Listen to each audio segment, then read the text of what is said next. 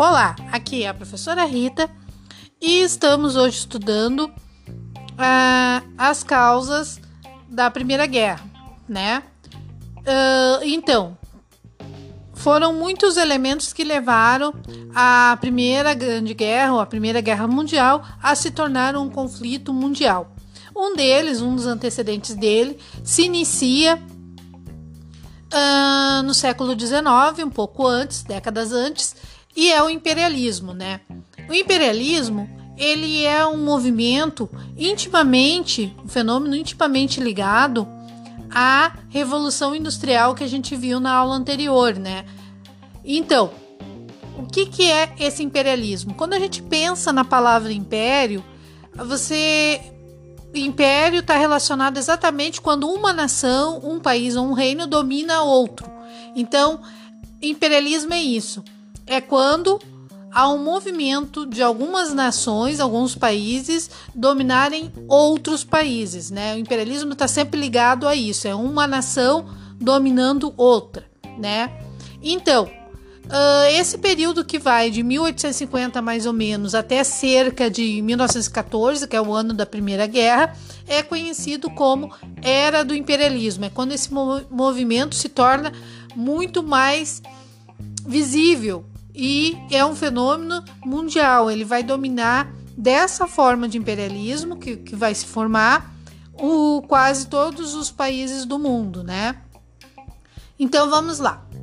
Nesse período, então, crescia a concorrência entre as nações industrializadas. Nós vimos na aula anterior que na primeira fase da Revolução Industrial, apenas a Inglaterra uh, era industrializada, apenas ela tinha condições de movimentar a indústria e a exploração de matérias-primas pelo mundo, a navegação, né? ela domina o mundo nas primeiras décadas do século XIX. Já na segunda fase do século XIX, de 1850 em diante, outras nações começam a ter a, a disputa por territórios, disputa por uh, mercados consumidores, mercados fornecedores de matéria-prima, né? E eles vão disputar diretamente e vão, como se diz, uh, e vão ameaçar esse domínio sozinho da Grã-Bretanha, né? Eles vão querer também, eles usam muito nessa, tem uma charge da época que as nações, né, tá lá a rainha Vitória, que é a rainha da Grã-Bretanha. Uh, um minutinho só, vamos parar um pouquinho. Vocês lembram o que é a Grã-Bretanha? A Grã-Bretanha é a união dos reinos da Inglaterra, de Gales, Irlanda e Escócia né? Então a Grã-Bretanha é toda eles junto, né? Quando a gente fala Inglaterra é só a ilha ali, o, o reino que inicia tudo, né? Então, continuando. Então, essas outras nações vão começar a disputar esses mercados e vão ameaçar esse predomínio uh, britânico dos mares, né? E o que, que eles buscam? O que, que eles estão disputando? Por que, que eles estão brigando? Então, aquilo que a gente já falou, né? uh, mercados consumidores, mercados fornecedores de matéria-primas a baixo custo, mão de obra barata e locais para investir um capital excedente. As nações ricas passaram assim a dominar áreas fora dos seus territórios, buscando nela as condições para continuar o seu desenvolvimento tecnológico e industrial. Esse processo de dominação econômica, cultural e política, no qual a burguesia industrial e financeira foram as camadas mais favorecidas, é conhecido como imperialismo. Então preste atenção nesse último parágrafo, tá? Que eu acabei de ler. Então, o que, que é imperialismo? É esse processo de dominação econômica, cultural e política, no qual a burguesia industrial e financeira foram as camadas mais favorecidas, certinho? Se vocês acompanharem no material didático de vocês, vocês vão ver que no final dessa primeira parte tem uma foto. E essa foto representa bem o que, que era esse imperialismo. Ali se encontra um inglês Essa foto foi tirada no Egito, e sua capital Cairo, né? Uma foto de 1870, uma foto preta e branca, e ali se encontra um inglês sentado lendo um livro. E na sua frente há uma mulher de cor e ela tá de joelhos engraxando seu sapato. E mais de pé ao lado dessa mulher há um moço de cabeça baixa. E atrás dela, uma mulher carregando outros, uh, possivelmente mais material para terminar a, a engraxate dos sapatos, né? É, ela tá totalmente agachada. A altura que ela tá abaixada é abaixo da cintura desse homem, né? Então, uh, é isso que a foto mostra. São essas quatro pessoas, sendo que uma tá ali sendo servida, né? E esse ser que está sendo servido, ele é um homem branco, inglês, arrumado, de chapéu, lendo, enquanto que há três pessoas de cor em uma posição subalterna servindo eles. Né? E aí tem a pergunta 1 um dessa atividade. Descreva a cena mostrada na fotografia ao lado. Qual seria a origem dessas pessoas? Então, na resposta, vocês deveriam pensar qual a origem dessas pessoas, de onde elas são, de que camada social elas são, né? E a dois, associe o texto acima, esse que eu acabei de comentar antes de falar da foto, a que conclusão você pode chegar. Então escreva no caderno aí que conclusões a gente pode chegar da relação sobre o, o texto que eu acabei de comentar sobre o imperialismo com a foto a imagem essa que eu acabei de descrever para vocês, tá? Então agora nós vamos à segunda parte, aonde nós vamos falar de que forma o imperialismo vai acontecer nas diferentes partes do globo. Então, como a gente mora na América, a primeira parte do texto é dedicada ao nosso continente. Então, o imperialismo na América. No início do século XIX, o governo dos Estados Unidos já demonstrava a preocupação em demarcar áreas de influência na, da economia norte-americana. Em 1823, o então presidente James Monroe criou a doutrina Monroe. Né? E isso é muito importante, preste atenção, no texto está grifado: doutrina Monroe sintetizada no lema América para os americanos. A intenção da doutrina era afastar a presença de capitais e produtos europeus, sobretudo ingleses, nos países americanos recém-libertados do domínio metropolitano. Lembrem, agora eu vou abrir um parêntese, que eh, no início do século XIX existe o um movimento de independências dos países latino-americanos. Por exemplo, a independência do Brasil é 1822. Então, nós temos uma gama de novas nações surgindo nesse período. Era o primeiro passo da política externa dos Estados Unidos para controlar as nações do continente. Essa ação imperialista foi facilitada pelas condições em que haviam ocorrido os processos de independências coloniais fragmentação política, poder local na mão de uma aristocracia e permanência de estruturas típicas da colonização. O que, que são estruturas típicas da colonização? Essas novas nações que surgem, elas não rompem com a antiga sociedade colonial. É, é sobrevive ainda nesses países várias uh, mazelas da colonização. Um exemplo disso é a escravidão no Brasil. Ela continua após a independência. Então, continuando, próximo parágrafo.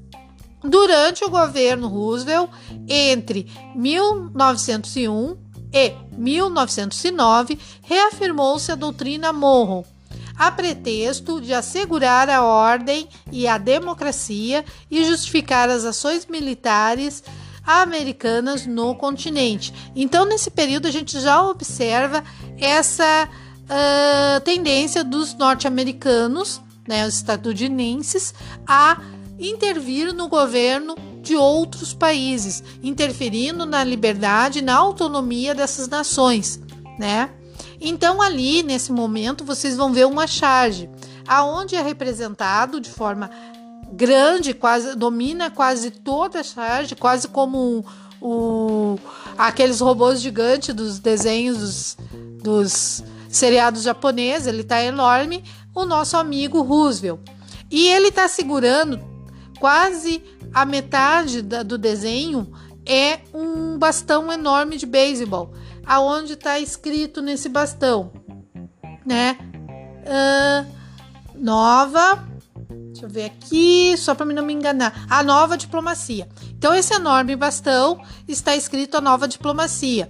E o nosso amigo Roosevelt, ele está lançando esse bastão em cima de pessoas que estão vestidas, elas estão bem pequenas, quase todas essas pessoas têm a altura dos joelhos do Roosevelt, né? Eles são miniaturas e são bastante pessoas, e ele joga esse bastão enorme em cima dessas pessoas. Essas pessoas são pessoas de cor e estão vestidas como aqueles camponeses mexicanos, aquela roupa branca e chapeuzinho branco. Você já deve ter visto em algum seriado, em algum lugar uh, essa essa representação dos, do, da, dos camponeses mexicanos, né? Bem, continuando a, a nossas falas, né? Essa charge que eu acabei de escrever, esse desenho é de 1905, né?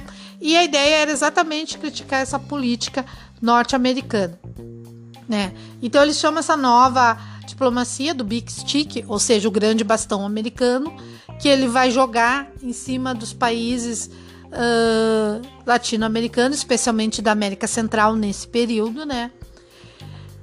Uh, para defender os interesses norte-americanos. Vamos lá. Então, na atividade, o que, vocês tinham que fazer? É só uma questão a esse artigo que diz assim: ó, o que representa na imagem o bastão, na imagem, o bastão como símbolo da política externa dos Estados Unidos no continente americano. Então, o que, que o desenhista quis dizer ao representar esse bastão grande? uh, sendo lançado para cima das populações latino-americanas, né? Então é exatamente essa a pergunta, né? Continuando então o nosso assunto, a intervenção imperialista. Um exemplo da intervenção imperialista nos Estados Unidos foi o apoio à consolidação da independência do Panamá, ocorrida em 1901. Em troca do seu apoio político e militar, em 1913, o governo norte-americano determinou a construção e garantiu para si o controle sobre o Canal do Panamá, a passagem entre os oceanos Atlântico e Pacífico.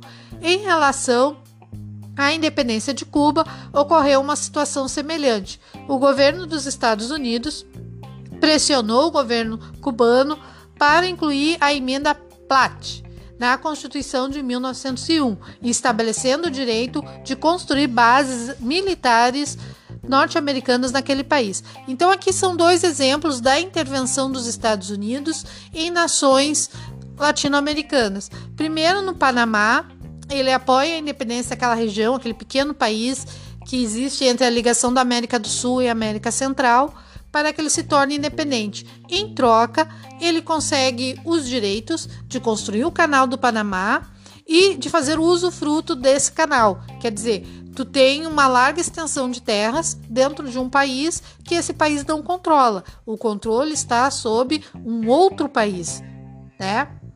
E a segunda é, é a questão das bases militares. Tu imagina só, em Cuba, pela emenda Platt, então, os Estados Unidos teve direitos de construir bases militares na ilha cubana. Então tu tem o teu país e dentro dele você tem um exército estrangeiro. Isso é super perigoso e fere a soberania nacional, né? Tu não é exatamente independente, tu tem ali sempre um poder armado dentro do seu país.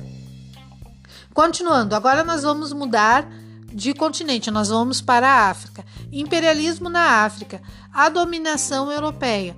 Enquanto os Estados Unidos praticavam a doutrina Monroe, na Europa ampliavam-se as rivalidades internacionais.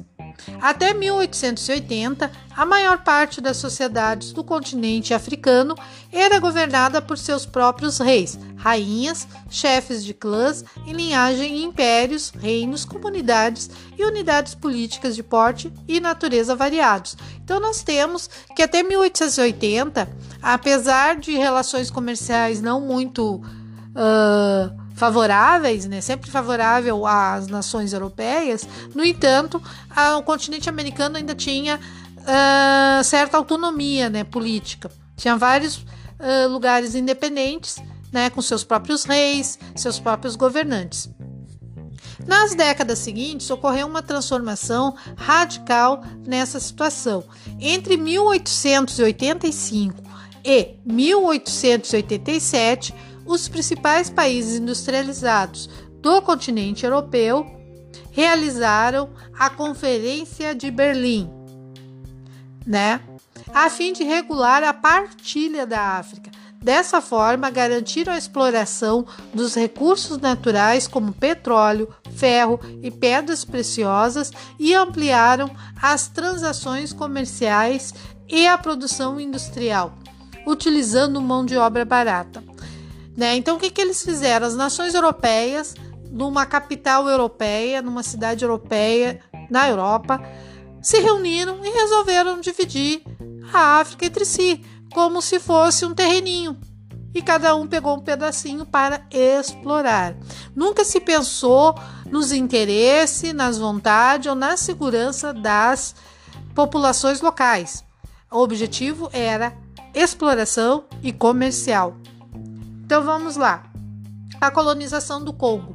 A necessidade de regras para a extração de matérias-primas no Congo, né, se deu a partir de 1876, quando Leopoldo II, rei da Bélgica, transformou a região africana do Congo em seu domínio pessoal e iniciou a exploração da região, principalmente da borracha. Leopoldo II justificou o controle sobre aquele território com propaganda que valorizavam a ação belga como necessária ao desenvolvimento cultural, econômico e social dos gangoleses. Então, prestem atenção nessa última frase. Valorizaram a ação belga como necessária ao desenvolvimento cultural, econômico e social dos gangoleses.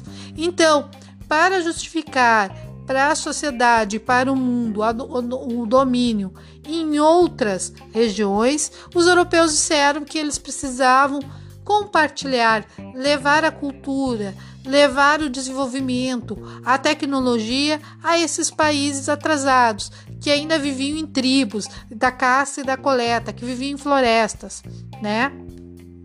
Guardem essa informação. Então, estratégias para a dominação da África.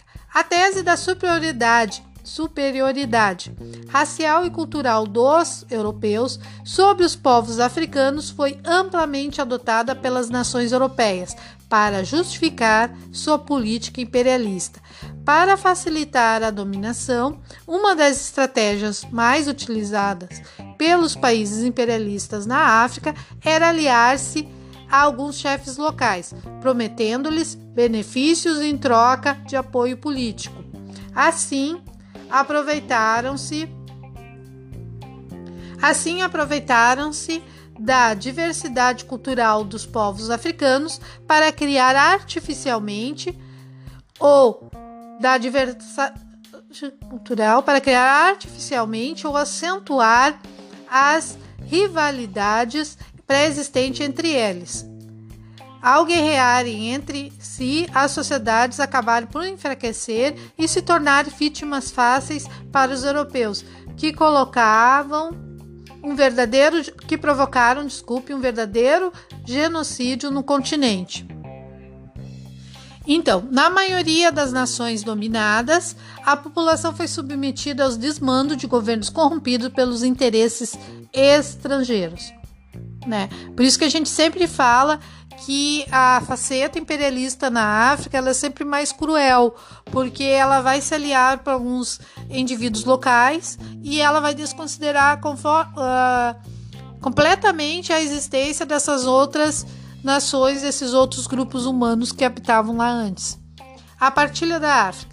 Na partilha da África, os territórios ricos em recursos naturais eram os mais cobiçados, acentuando as rivalidades europeias, sobretudo entre a França e a Inglaterra. Além disso, a partilha anulou a soberania das sociedades africanas sobre seus próprios territórios e suas próprias tradições culturais, tá? Então, se vocês pegarem o mapa político hoje da África, ali no texto que eu mandei para vocês, tem exatamente uma comparação dos dois mapas. Um mapa uh, da África antes da dominação essa imperialista e uma depois. E a gente pode ver no mapa depois que o traçado das fronteiras dos países africanos são em linhas retas. Realmente parece que eles pegaram uma régua e traçaram e dividiram. Então tu tem famílias que a fronteira vai passar entre elas e vai separar famílias. Tem tribos rivais que vão ficar junto no mesmo país, né? Então isso vai gerar vários problemas que a África enfrenta até hoje certo? Ela, ela não consegue superar, não conseguiu superar ainda os problemas produzidos por essa partilha, por essa dominação imperialista em seu território. Então a atividade que tem agora é exatamente essa: observar como o continente africano foi dividido. Então ali tem os dois mapas. Você pode ver que no primeiro mapa as fronteiras são mais fluídas, né? Porque é só ela só leva em conta uh, a localização dos uh, das pessoas que habitam ali. Então tu tem as marcas onde estavam os turcos, onde estavam os portugueses, a região dominada pelos uh, britânicos e franceses, né? E, e, a fronteira ela é aquela que a gente conhece, assim, que ela é mais as linhas são meio onduladas, né? E na segundo mapa, depois da partilha da África, a gente pode ver que há uma interiorização da dominação europeia, que antes os europeus ficavam só em regiões localizadas nas no litoral, né? Eles, eles vão entrar para dentro do continente e esse fato que eu comentei antes para vocês, que parece um mapa da África, que as fronteiras foram traçadas com uma régua, em linha reta, desconsiderando cursos de rios, a posição e como é que se diz o território das aldeias das tribos, né, unindo tribos rivais que são inimigas, separando tribos amigas, né? Então, isso acentua os problemas locais. Passando agora a nossa terceira parte de fala, o imperialismo na Ásia, que ele é diferente, né? Cada, cada continente ele é diferente, tem grupos diferentes, e na Ásia ele vai ter outra natureza. Então vamos lá. Na Ásia, a partilha ampliou os conflitos já existentes entre os países industrializados da época, envolvendo Estados Unidos, Japão e Rússia além da Inglaterra, França, Alemanha, Holanda e Bélgica. Caracterizou-se pela exploração de produtos agrícolas e artesanais a baixo custo e pelo interesse em ampliar mercados consumidores, uma vez que os governos locais dificultavam o comércio com países ocidentais. Era o caso principalmente da China e do Japão. Nós temos que os governos da China e do Japão, eles têm uma desconfiança de longa data em relação aos europeus, né? Por vários motivos, né? Que a gente entende bem. Então, nesses países era muito difícil os europeus colocarem seus produtos à venda ou conseguirem entrar no mercado desses países. As exigências dos países imperialistas sobre os governos asiáticos consistiam em obter acesso aos portos e regiões do interior, com o objetivo de desenvolver relações do comércio internacional. Para isso, propunham construção de ferrovias e estradas, venda de maquinários ocidental, melhoria nos serviços públicos. A Índia e a China foram os países asiáticos que mais despertaram a cobiça estrangeira. A Índia teve sob domínio britânico entre 1750 até 1947, inicialmente com governo próprio e como aliada econômica. A partir de 1876, como possessão oficial, o que na prática representou a perda de autonomia política. A rainha Vitória da Inglaterra foi coroada como imperatriz da Índia, como seu filho sucessor Eduardo VIII. Né? Então a Índia ela se tornou uma colônia de fato dos ingleses nessa, nesse período. E aí vamos ao caso da China, que ele é mais complicadinho e ele tem muito a ver o que acontece hoje na política internacional, né? Então vamos lá. Guerra do ópio. O ópio, que se vocês não sabem, ele vem de uma flor chamada papoula, né? A partir de uma de um refinamento da flor. E o ópio, ele é a base para a produção de morfina e heroína, pelo seu alto uh, seu alto teor de seria um anestésico, mas ele produz um, um efeito como é que seria? Seu alto teor entorpecente, tá? Então, explicando o que é ópio, né? Que ele é essa base da qual se produz a morfina, que é muito usada em tratamentos de, de alto, onde o paciente sofre muita dor, só em últimos casos o médico aplica a morfina porque ele é realmente viciante.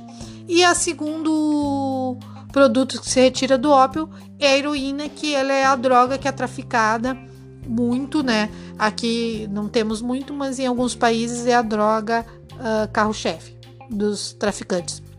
Então, explicando então o que é o ópio, vamos à China. A China foi disputada por diversos países porque representava um significativo mercado consumidor. Naquela época e muito ao longo da história, já havia uma grande população na China, né? Então, estimativas apontam que a China uh, tinha na época uma população de 500 milhões de habitantes e constituía um vasto território para investimentos de capital em transportes e industrialização. Uma das estratégias para vencer a resistência do governo chinês foi estimular entre a população o consumo generalizado do ópio, droga extraída da papoula e tradicionalmente utilizada no país para fins medicinais né? O produto vinha da Índia e era revendido por comerciantes ingleses. A crescente dependência química da população chinesa fez com que o governo proibisse o uso da droga, que era contrabandeada pelos ingleses. Como a medida contrariava os interesses econômicos da Inglaterra, em 1840 foi declarada a Guerra do Ópio, que se prolongava se pro, prolongaria, desculpe, em sucessivas etapas por, causa, por quase 20 anos, envolvendo o interesse de outros países, como a França e os Estados Unidos. Uh, só para localizar vocês, as Filipinas, que são uma ilha ao sul do Japão, ela é um protetorado dos Estados Unidos. E a França era. No sul da China tem um país chamado Vietnã, e a Coreia, se eu não me engano, também uh, eram protetorados da França né? Só para saberem por que, que envolve esses outros países, né? Acontece que a China, ela é um país, ela era uma nação tradicional, mas ela ainda não controlava os armamentos modernos que os ingleses tinham devido à Revolução Industrial, canhões, rifles e outros, né? Então, derrotada, isolada após a guerra, a China viu-se forçada a assinar acordos comerciais que promoveram a abertura da economia para os países ocidentais, né? Então,